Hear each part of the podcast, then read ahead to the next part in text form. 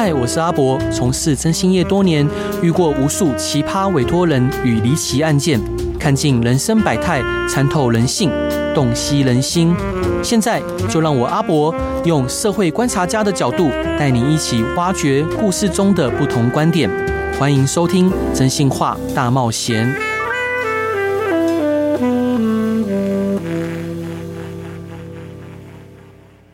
各位听众朋友，大家好，欢迎来到《真性化大冒险》。每周一至周五晚上十一点到十二点，都有我们立达征信社的伙伴们与您分享各种不同的人生故事。我是今天的代班主持人诺亚。今天很高兴邀请到王佳琪老师和陈玉仁老师。王佳琪老师就是前几天也有聊到的一个非常资深的心理师。嗯，那佳琪老师其实还有一个特别的身份，他是微笑角即兴剧团的艺术总监，也是三语室剧场的演员跟乐师。那佳琪老师呢，他从事社区的自费心理治疗，负责资深的心理师级。专业咨询、转衔跟评估，那大量的短期与长期的治疗个案量，自费心理治疗的时数超过四千个小时喽。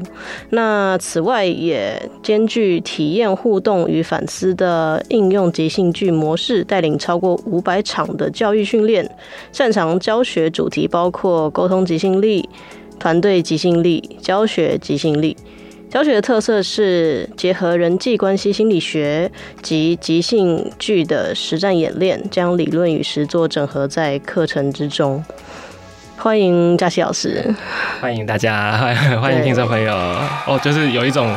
又回来了，对，又回来了，而且用不同的角色回来的感觉。对，对，对，我也还在习惯，但就我其实是教学起家的啦。是早期的时候，我是带团体、带工作坊，就学校、社服机构到处跑的。哦，原来是这样子。对，这种时光回溯，从上一次我们讲妈宝心理学做心理治疗，然后回到哎、欸，我最早起家的那个时候。哦，原来是这个样子，是后来才算是入行到智商师的这个领域。对对。哇，很特别。那另外一位我们的来。宾是陈玉仁老师，陈玉老师是微笑角的即兴剧团的团长。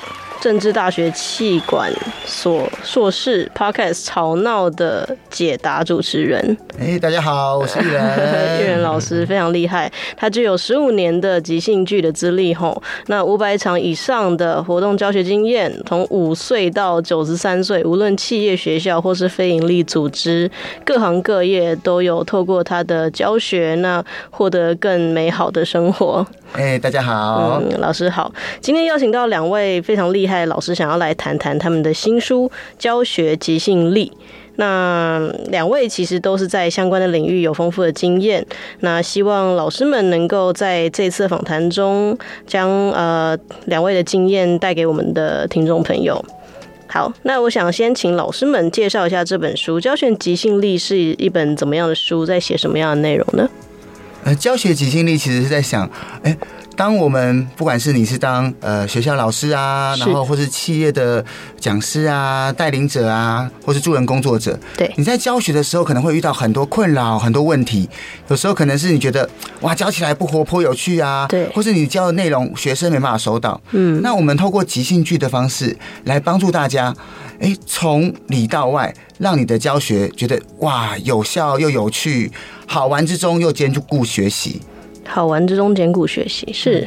其实我们蛮希望这本书同时是一本工具书，但也是一本魔法书的啦。那、嗯、意思是什么呢？就是呃，教学的时候，其实你常常会卡在一个地方是，是有一个说法是，你手上有把榔头的时候啊，全世界的东西都看起来像钉子，我想把它给敲下去。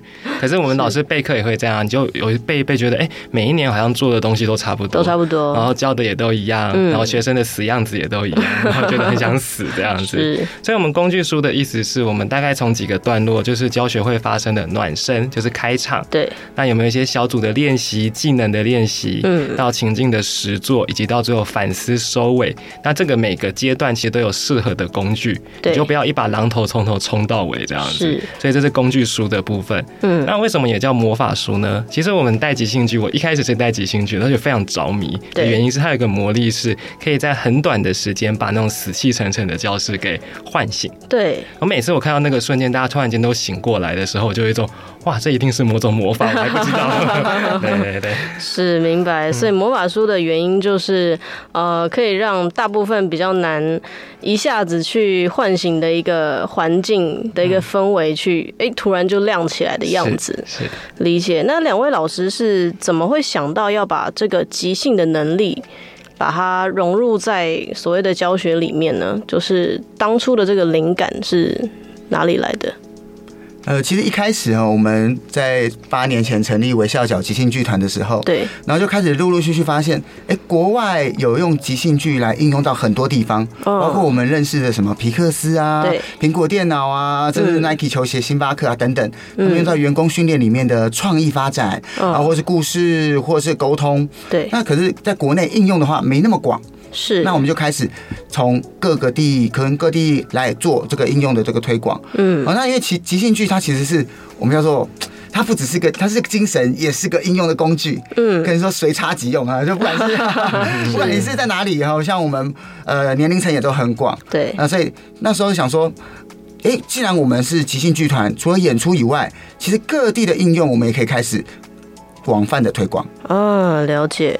那因为刚刚听起来哈，就是国外的大厂、大公司其实都是使用这样的一个概念，可以称之为概念吗？嗯，对，因为很多人好像就是都会向往说，哦，我想要有像是 Google 那样的一个环境啊，想要有像是苹果那样的一个产业呃商业的环境。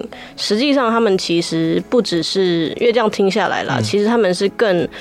在意是不是能够灵活的活用脑中的东西，能不能够去真实的？因为即兴，我想象起来，它其实就是本来你有一池子的资源，但是平常可能在呃华人社会或是台湾，至少目前的这样的一个产业的形态，是很难去把这个资料大量的用、大量的使用。那可能国外的一些企业看起来快乐或是自由，是因为他们拥有这样的能力。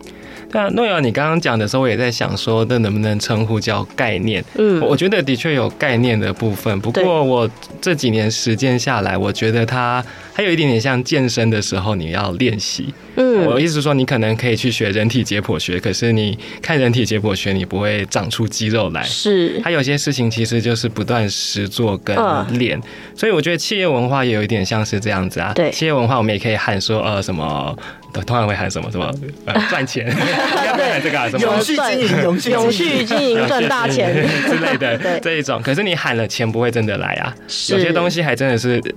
应变在，或者说呈现在每一天你做的事情上。嗯，那即兴其实有一点点在这个时候像是一个练习。嗯，它练习的部分可能比概念更多，概念只是帮助你说好，我要往这个方向去练。是，哦，所以即兴剧的练习可以算，诶，即兴剧的可以说是让你本来应该要做的事情，但是把它实践在你生活中，让你常常的去使用它，以至于你在呃面对实际的情况的时候可以。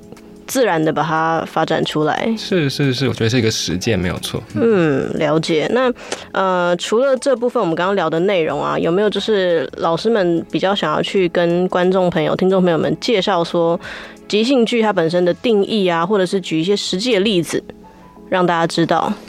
呃，即兴剧，我觉得呃，大家可能一开始在想到戏剧嘛，那跟那个学习啊，跟应用好像距离很远。对，就有点哎、欸，好像中间桥梁还没有接起来。比如说我们平常上课的时候，有时候去企业，一开始大家好紧张，嗯，想说会不会被点上去演演一段？对，很紧张、呃。可是其实即兴剧是一种呃没有剧本的戏剧。嗯，其实各位。听众朋友，你们绝对都演过，为什么？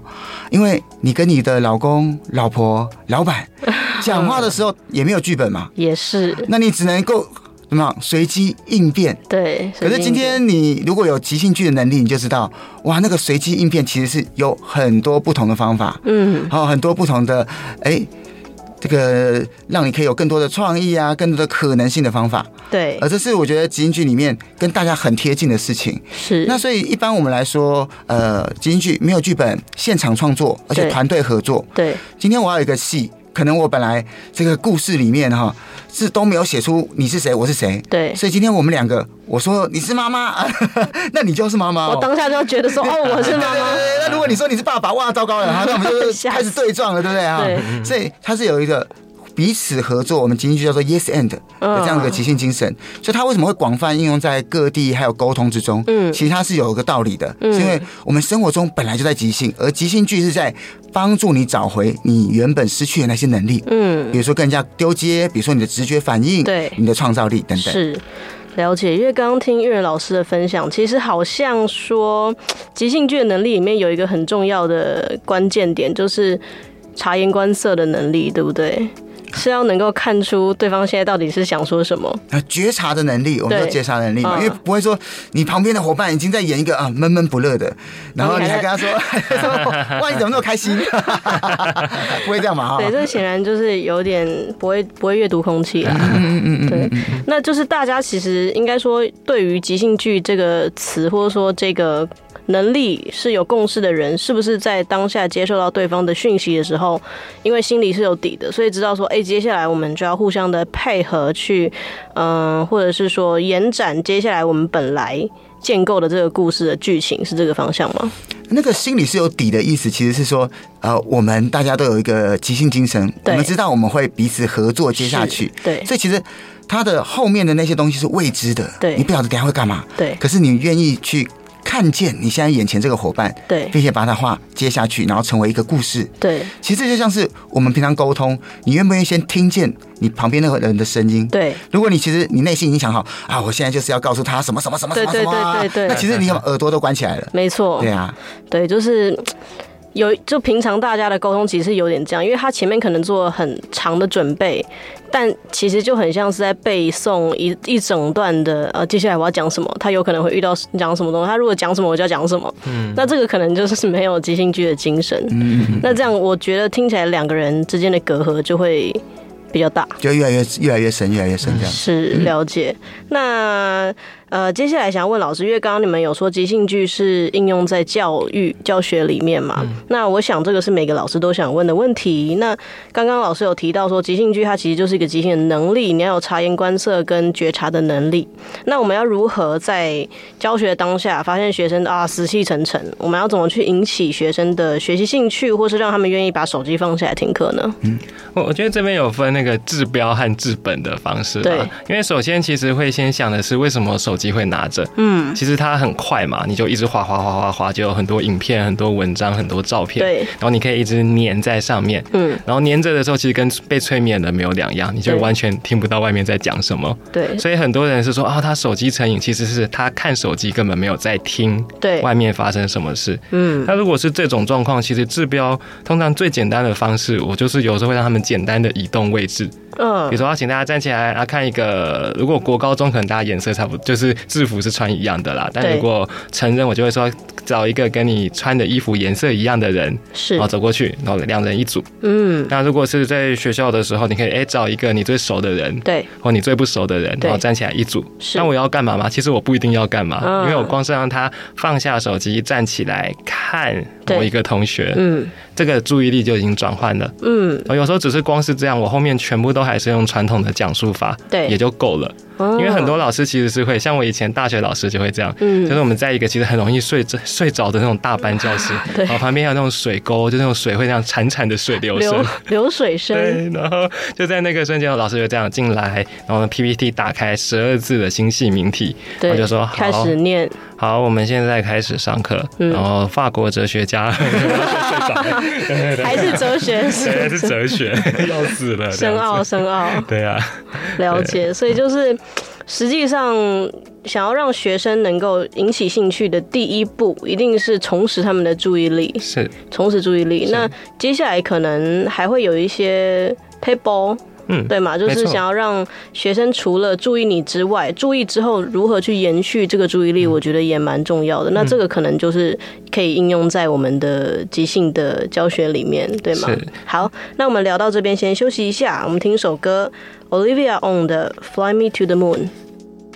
Hello，各位听众朋友，大家好，欢迎回来《真心话大冒险》。呃，每周一到周五晚上十一点到十二点，都有立达征信社的我们跟你分享不同的人生故事。我是今天的代班主持人诺亚。今天我们邀请到的两位非常特别的来宾，就是王佳琪老师和陈玉仁老师。欢迎两位老师。我们刚刚就是在聊两位老师写的教学即兴力的一些概念跟一些嗯好用的工具。好，让大家可以在应用在生活中，那尤其是在教学里面。那上一部分我们跟佳琪老师聊到了，就是如何在上课的时间，学生在发呆了，然后不想听课，然后完全魂都飞掉的时候，如何去吸引他们的注意力？那如何的让他们都想要听课？那第一点，您是有提到说，随时的保持学生的注意力是很重要的。就当你发现说，哎，他们。就眼睛都没有在看你，脑袋都已经飞去外面了。嗯，那我们就用一些方式让学生可以重新的注意到我们的讲台中间。嗯，但是我觉得这个是一个开端。没错，对，因为让学生想要听课，必须延续这件事嘛。因为就像旁边如果有个爆炸声，你就嘣，然后 你看一下。看一下之后，发现不关自己的事，你又把头转回来。对，对，那我们如何去延续这个注意力呢？嗯、对啊，因为其实刚刚说治标和治本嘛，治本的方法就会难一点，就是其实你会必须真的去抓住学生喜欢什么，在乎什么。对，那即兴剧我们有一个心法或一个精神叫 Yes and，刚刚也有提到。对，那其实当你抓到学生真的喜欢什么，在乎什么的时候，你其实是在对他们喜欢的东西先说 Yes，嗯，然后才加入你的看法。我我有一个最近看到的例子，就是有一个网红叫大坦诚，他是国小老师吧，他去国中演讲，是，然后他就说我要做一个所有的老师们梦想要做的事情，他就在那种全校演讲哦，还有一千六百人，哇，然后在那个大讲堂上面呢，就打出四个大字，就是抖音一响。然后他就把麦克风递给底下，然后所有的国中生就大喊“父母白养”，哎，这是一个大大的 yes 哎，因为他完全知道国中生现在在想什么，对，然后他们在看什么，注意什么，然后他就从这里开始讲，他其实是要在讲的事情是为什么我们会被抖音黏住迷住，其实我们很想要呈现我们自己嘛，我们想要自己是好的，对，可是有的时候这就会迷失，是，所以后来他讲讲讲讲讲 yes yes yes 之后，他 end 过去的是过了大概七八张简报之后。嗯，他的下一张简报是抖音一响，越抓越痒。嗯嗯，然后他就开始在谈的事情是，当我们觉得哦那个痒一定要抓，然后你可能会做很多事，甚至有些人为了拍抖音去街访，街访到好像就被抓去关，然后有的之类的状况。我觉得这是个很大的 yes and。嗯，了解。所以除了吸引学生注意力之外，在他们有注意你的那个当下。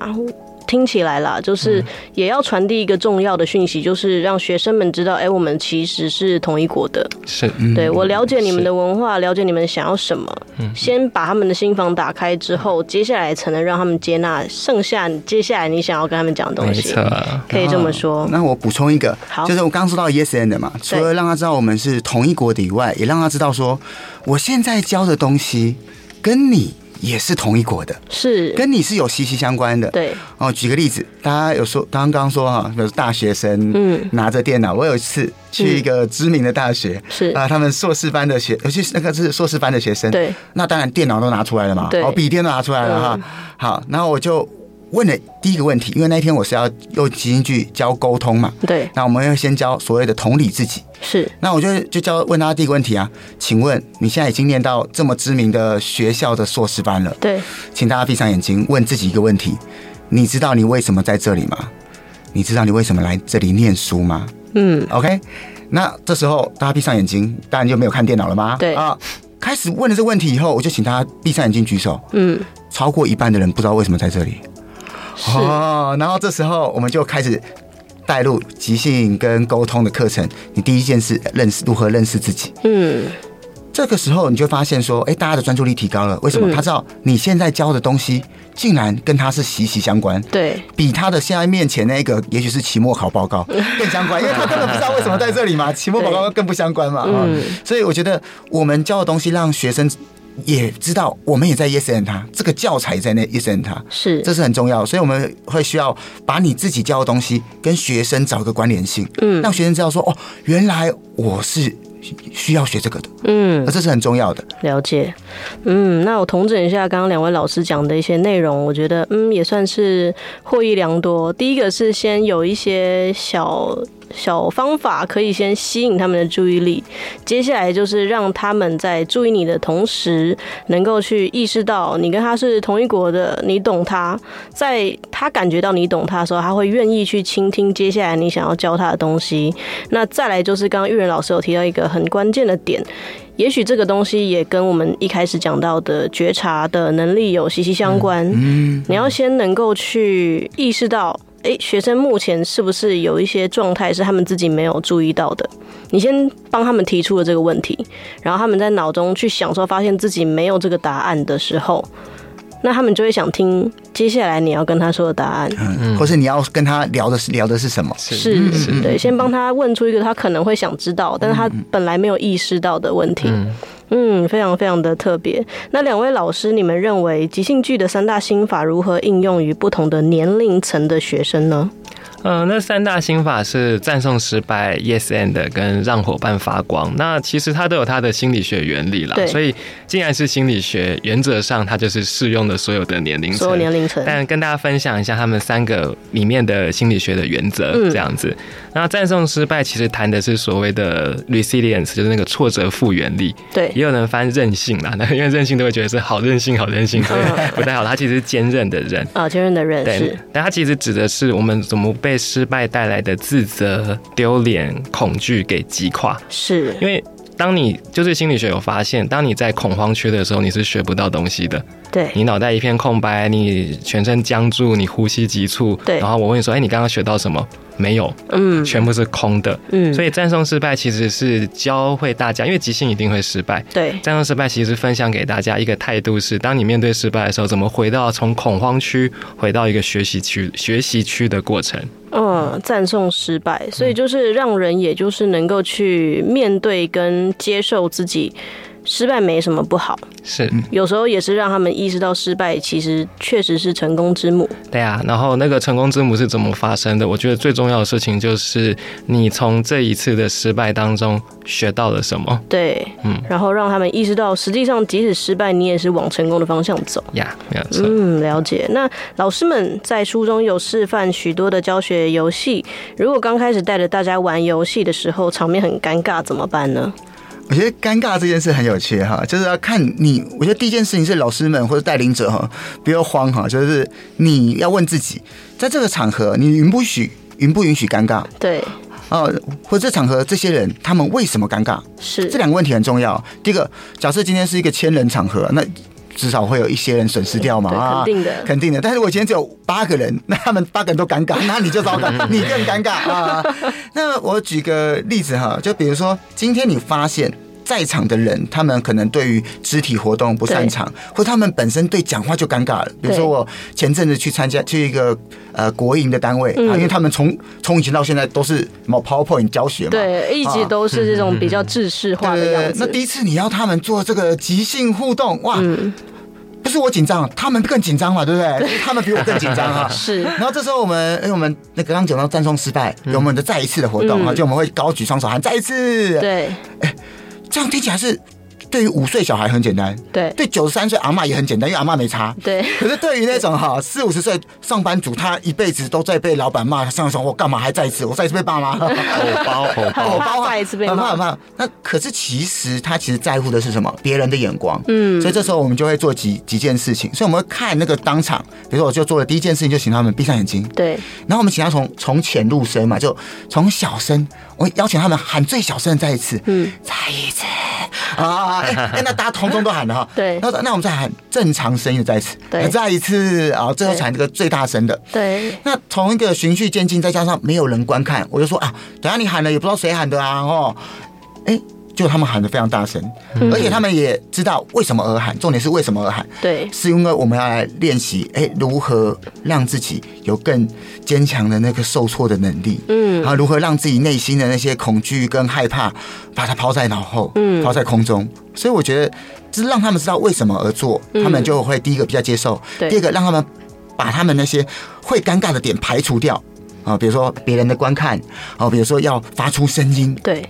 然后这些障碍排除掉，哎，那他们自然会慢慢的不尴尬，嗯，那就随着课程一路走下去，嗯，哎，到课程越来越后面，他们就非常非常自然了，嗯，对啊，了解。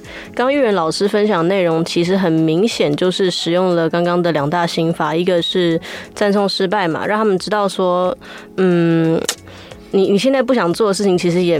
也也不是什么东西，也没什么可怕的，对，或是你做错了，其实也没什么，因为你会有第二次、第三次机会。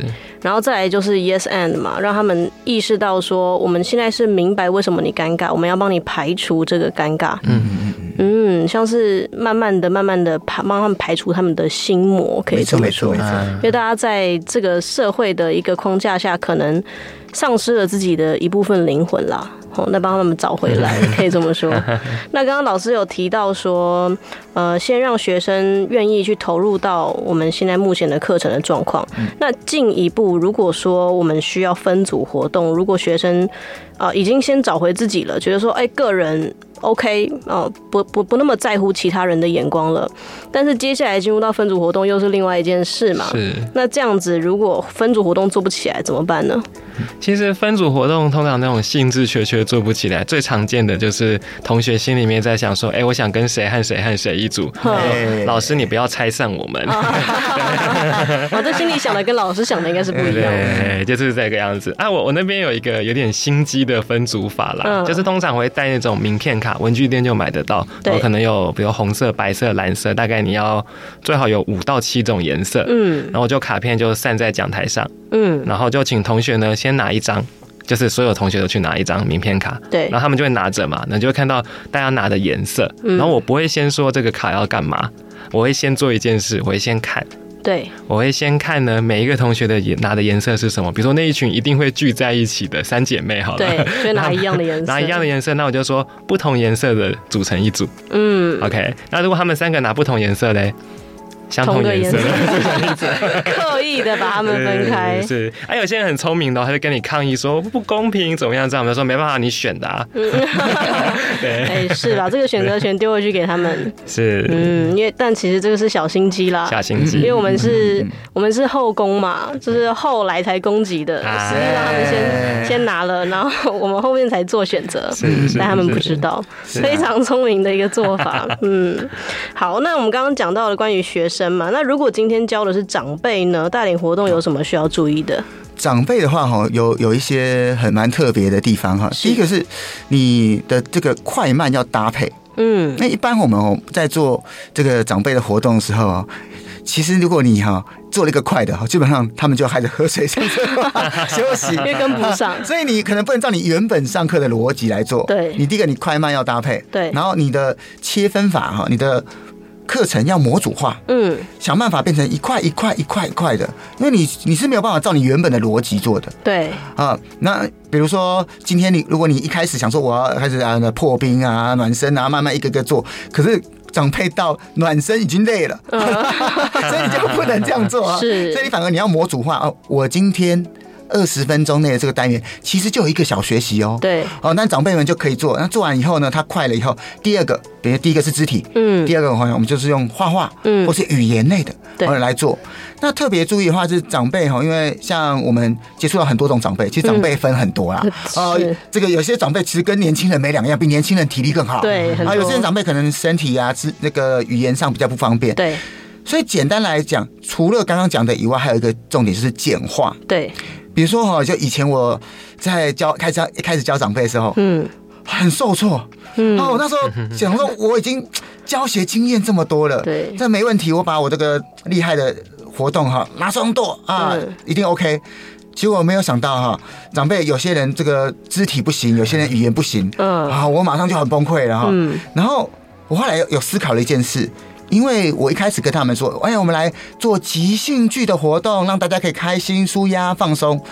长辈们听不懂，嗯。然后后来哦，我就换一个逻辑，各位，这边是美国来的长寿秘诀，啊，一样就是要找他们想要的东西，他找他们想要的东西嘛，Yes and 他们哈，对，美国来长寿秘诀，而且我们把他这个秘诀还把它编成口号，嗯，哦，那时候口号是笑聊动放赞哈，一边笑笑笑容啊，聊天，大家动一动啊，放松哈，看到每个人都很赞哈，就很简单的一个口号，但是里面的内容其实是我原本教的即兴剧的内容哦。哦，原来是这样子，可是完全不一样。到最后哈，这个课程的最后五分倒数五分钟，长辈那眼睛还有。放射都亮起来，为什么？因为我最后个秘诀还没讲，他还想知道最后个秘诀。嗯，好，最后个秘诀我们下一段再来了解哈。那到这边我们先休息一下，听首 Bruno Mars 的 Uptown Funk。Hello，欢迎回来《真性化大冒险》。每周一至周五晚上十一点至十二点，我们都会在这边跟大家聊聊征信社的那些大小事。我是今天的代班主持人诺亚，让我们热烈欢迎拥有无限创意并灵活运用的王佳琪老师、陈玉仁老师。耶！是我们刚刚跟老师们聊到，就是关于教学即兴力这种东西如何应用在教学学生。那进一步我们聊到关于如何去面对长辈的学龄这样子。嗯、那陈宇老师有跟我们讲到前两个很重要的 paper，那第三点到底是什么呢？哎，其实其实最后哈，你要去理解，哎。长辈其实是最需要耐心跟互动，是。就如果你今天哈，你想要教一大堆东西，嗯，惨了，啊，就如果你现在是一个抱着我要教哇，这个东西我都要塞给他，哦，完了完了完了啊！你相反的是，我今天让他的感觉，让他的心情，让他的情绪更好。你只教一点点，他自动会发展成很多。嗯，好，就是你给抛抛一一点点的学习给他，因为长辈其实他已经有很多学习的资，已经有很多经历，人生经历，他会自动去连接。哦，他会自己去长出来。相反的，如果你要塞一大堆给他，惨了，他会想说你干嘛？啊，对，你觉得我是不懂吗？你不，我不懂吗？啊，你比我更懂吗？啊，那糟糕了，他的反抗的内心会出来。哎，对对对对对，所以其实哎，少就是多啊，这是很重要的哈。啊，这个听众朋友们一定要学起来，尤其是有在带动一些长辈们活动的朋友们。哦，就我觉得。刚刚玉仁老师讲到的几个，当然也是 yes and 嘛。那还有就是带着长辈的节奏，那个是不一样的。要从长辈他们的立场去出发，去想象说他们的速度跟他们想要学的东西是什么。那最后当然就是以退为进，少就是多。嗯，哦，这样他们才能够真正的学到我们想要教他们的东西。没错。好的，那老师们如果在即兴剧中，有些同学在活动。霸凌某位同学，我们该怎么办呢？其实霸凌有分成浅层跟深层两种啦。浅层就有点像我们刚刚讲的，很容易在分组出现。嗯，就是如果我们会有说啊，你们不要，老师你不要拆散我们，就会有老师我不要跟他同一组。嗯，然后通常场面就会很尴尬。啊，我我通常的建议是这样：如果是那种不是学校的，就是比如说我们出去那种社服机构或什么的，我都会建议带活动的伙伴呢要带一个助教。嗯，有时候你你真的就是你没办法短时间教他们说不行，你们一定要一组，你们要相亲相爱，那太奇怪了。是，那你就把助教塞进去。嗯，那有时候你没办法带助教嘛？对。那我会有一个小撇步，是我一定会找那个班上母性光辉比较强的，照顾同学们。对，照顾同学们的。那我就稍微，就我一开就暗示一下，啊，你们可以一组。嗯。然后有时候我也会再给这个母性光辉很强的同学一些看见或一些鼓励，是，也谢谢他，那就会互相也可以支持到。这个算是在浅层的部分了。对。那深层的。霸凌其实真的就很难，就是我会说它是冰冻三尺非一日之寒呐。对，有可能在你们上课之前的时候，他们就已经有很多恩怨了。对，那我觉得表演艺术或即兴剧相关的课，因为它很讲求合作，对，又讲讲求表达，嗯，它其实是很容易把那个冰山挖出来的、嗯、的一种形式。是的，所以我的建议其实是你发现之后绝对不要做的事情是绝对不要跳下去处理。嗯，它就很像以前有点久了，以前有一部电影叫《告白》嘛，对，告白里面就有一个热血老说，大家一定要相亲相爱，你们去。关心这个同学吧，会死，会死，后来就挂掉了，对，就挂掉了。了解，因为他们的恩怨真的不是。不是像老师说的，不是一日之寒啦。那再来就是，也不是一个突如其来的外人能够去干涉的。是对，当然我们可以试出善意，嗯，那又或者是在适当的时候帮他们一点一点去融化，但是不要觉得自己能够去承担那一座冰山。是啊，我觉得尽可能把伤害减低就好了。可是你说我要提升，或是真的要帮到谁，我觉得那个就太多了。是那个。太远大的一个梦想了。那进一步的，我想要问，就是因为即兴剧有时候也是让别人内心的一些城墙打破的过程。可以这么说。嗯，那假设说刚刚因为我们提到关于分组中的冲突，嗯，那如果我们能够看见跟觉察到已经有这件事了，嗯，那我们会比较趋向于协助他们去打破，嗯，还是说就是已经知道他们有。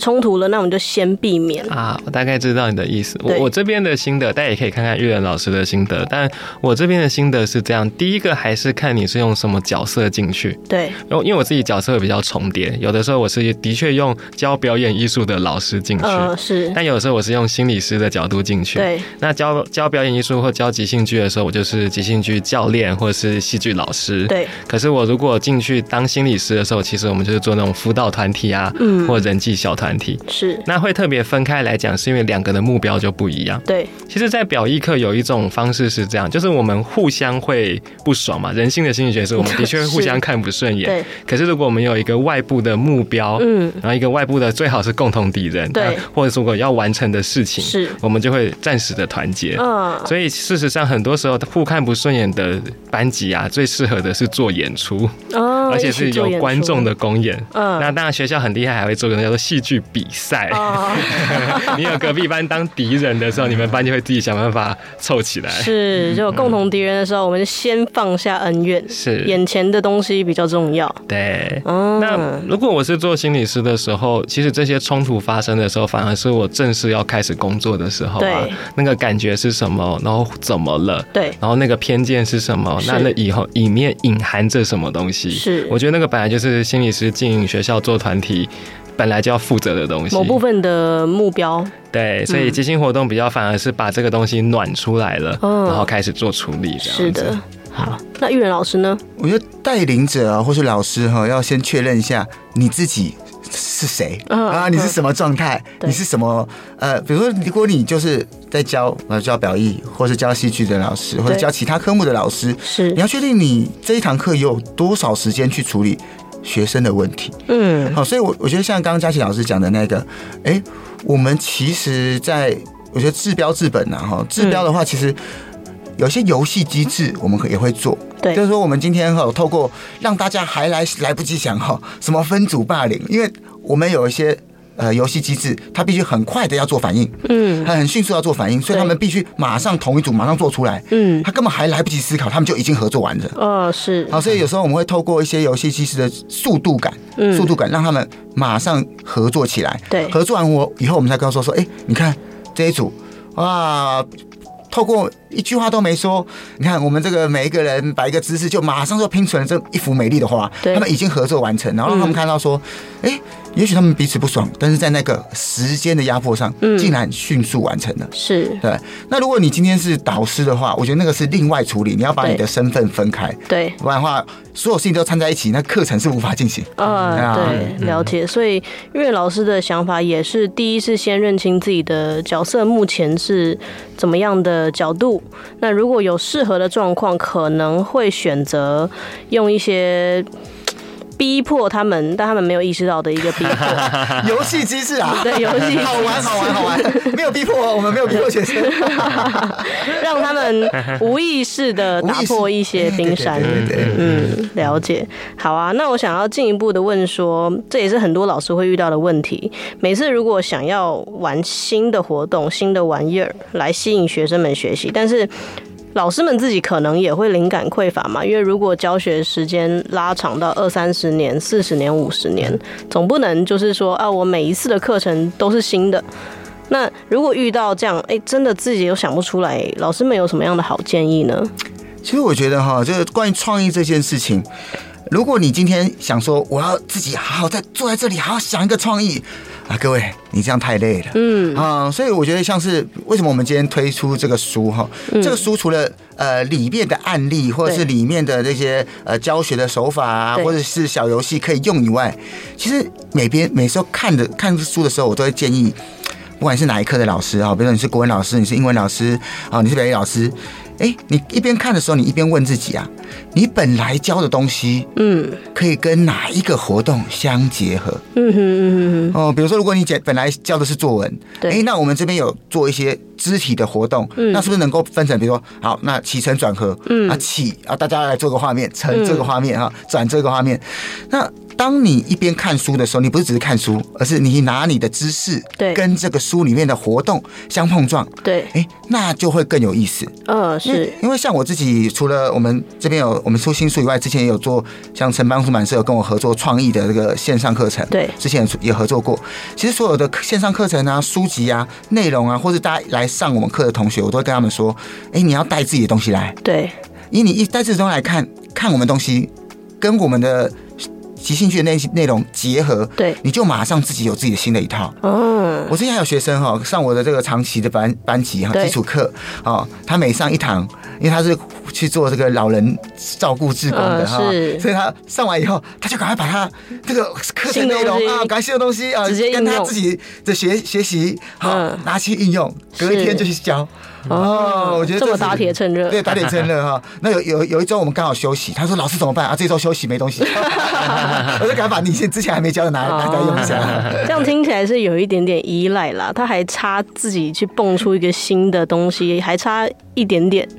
啊，所以就要要多用一点自己的东西，加我们的东西。可是其实不要想说要创造出多新的、多厉害的，嗯，因为你需要安全感，学生也需要安全感。对，如果你你不熟悉这个东西，你还马上做一个你完全不熟的，学生也不知道的，嗯，哇，那就很恐怖哦。了解。所以最好是拿自己已经熟一点的东西，然后配合活动。对，那你至少你的熟悉感够，学生熟悉感够，活动做起来也比较顺畅。明白。那刚刚就是玉人老师的分享，关于如何去创造新的创意的内容，实际上有一个很大的关键点，就是绝对不能闭门造车，嗯，对吗？因为在很多人就觉得说啊，我要去创造出一个新的，而且是要全新的，他就会觉得说啊，我不能参照其他的人的东西，但是这样反而可能会让自己的创意被限制，因为一个人的脑袋有限嘛，嗯。但是其实如果你拿你既有的东西，跟不管是其他领域的，或者是老师们的这本书里面有提供很多的素材，可以去碰撞之后，他可能会弄出一个新的滋味，但是。是自己可能不知道，嗯，因为创意本来就不是从零开始，你本来就有创意了，只是你没发现，或者你觉得啊，好像我还好吧，还需要成型。可是其实我们不管透过我们的书，或是我们的课程活动，对，你去碰撞以后，你就发现，哎，你原有的创意就会唤醒。是，好，那最后老师们有什么话想要给正在教学中应用即兴剧的老师们一些建议呢？嗯，我觉得其实开始尝试应用即兴的老师都蛮勇敢的。是，那我会想到一个故事，就是说以前有个部落说，每个人心里面都有两只狼，是，我这两只狼白天啊黑夜都不断的在争吵，然后作战，然后老人就会问小孩说，那最后哪一只狼赢了呢？我小孩就拼命想，拼命想，拼命想，拼命想，嗯，然后老人就会说，你心中选择喂养的那只狼会赢。哦，嗯。所以我，我我知道，但老师们其实，在教的时候都会碰到一个，是我是要传统还是要创新？嗯，我是照我原本的就好，不要出事，是还是要可以带入一些即兴的活动？但即兴这只狼也是需要喂养的。对，当它喂养的时候，当它越来越壮大的时候，你的教室也会有一些改变。嗯，所以即兴的一个应用在生活中，其实听起来比较像是我们不用硬要在之前去做一个定义或选择。嗯，有时候可能平常你这边琢磨一点，那边琢磨一点，在当下的时候。跟随着你过往的经验，会有一股感觉出来，嗯，那它就是一个即兴的选择，那它就是即兴的精精神。好，那今天非常感谢两位老师，王佳琪老师跟陈云老师的分享。那听众朋友们也可以去看看老师的这本教学即兴力的书，里面会教你如何去破解很多的教学难题。好，那也谢谢今天大家的收听。如果想要更多的资讯，可以到 Facebook 搜寻“真心社阿宅窝真心话大冒险”，或是各大 Podcast 搜寻“真心话大冒险”，也可以听到我们的内容哦。我是诺亚，我们同一时间空中再见喽，拜拜，拜拜，拜拜。